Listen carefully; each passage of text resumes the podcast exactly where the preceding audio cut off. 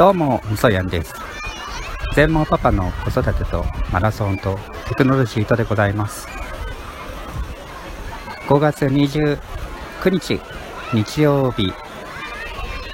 時刻はお昼12時30分頃になっています。こんにちは。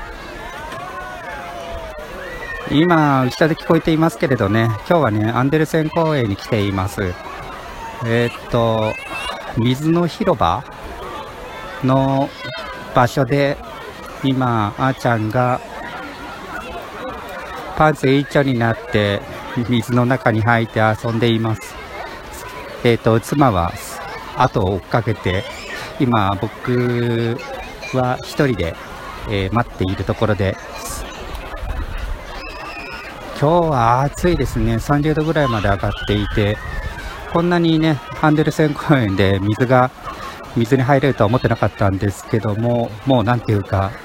えー来てる人たち、えーは、妻の話によると、半分は、半分以上はね、水着を着て遊んでると。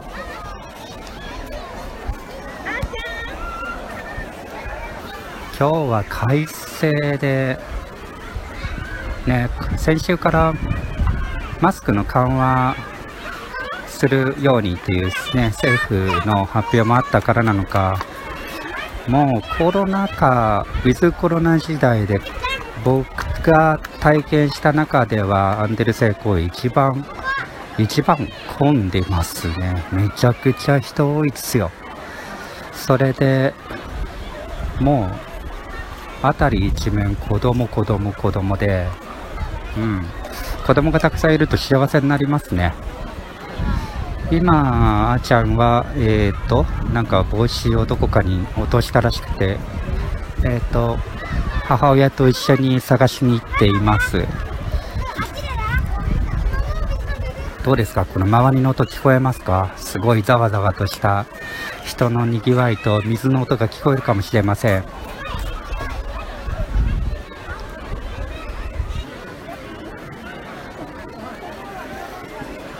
アンデルセン公園の水の広場ってちょっとした遊具、水で、水の中で遊べる遊具があるんですよね。一人用の風車とかあるんですよね。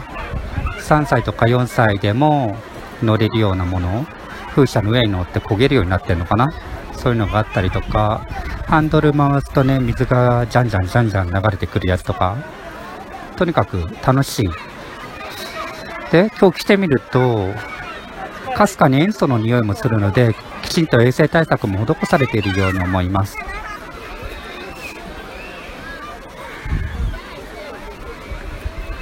あーちゃんの帽子は無事見つけられたみたいです。だいたいこういうところに来ると、まあ僕は、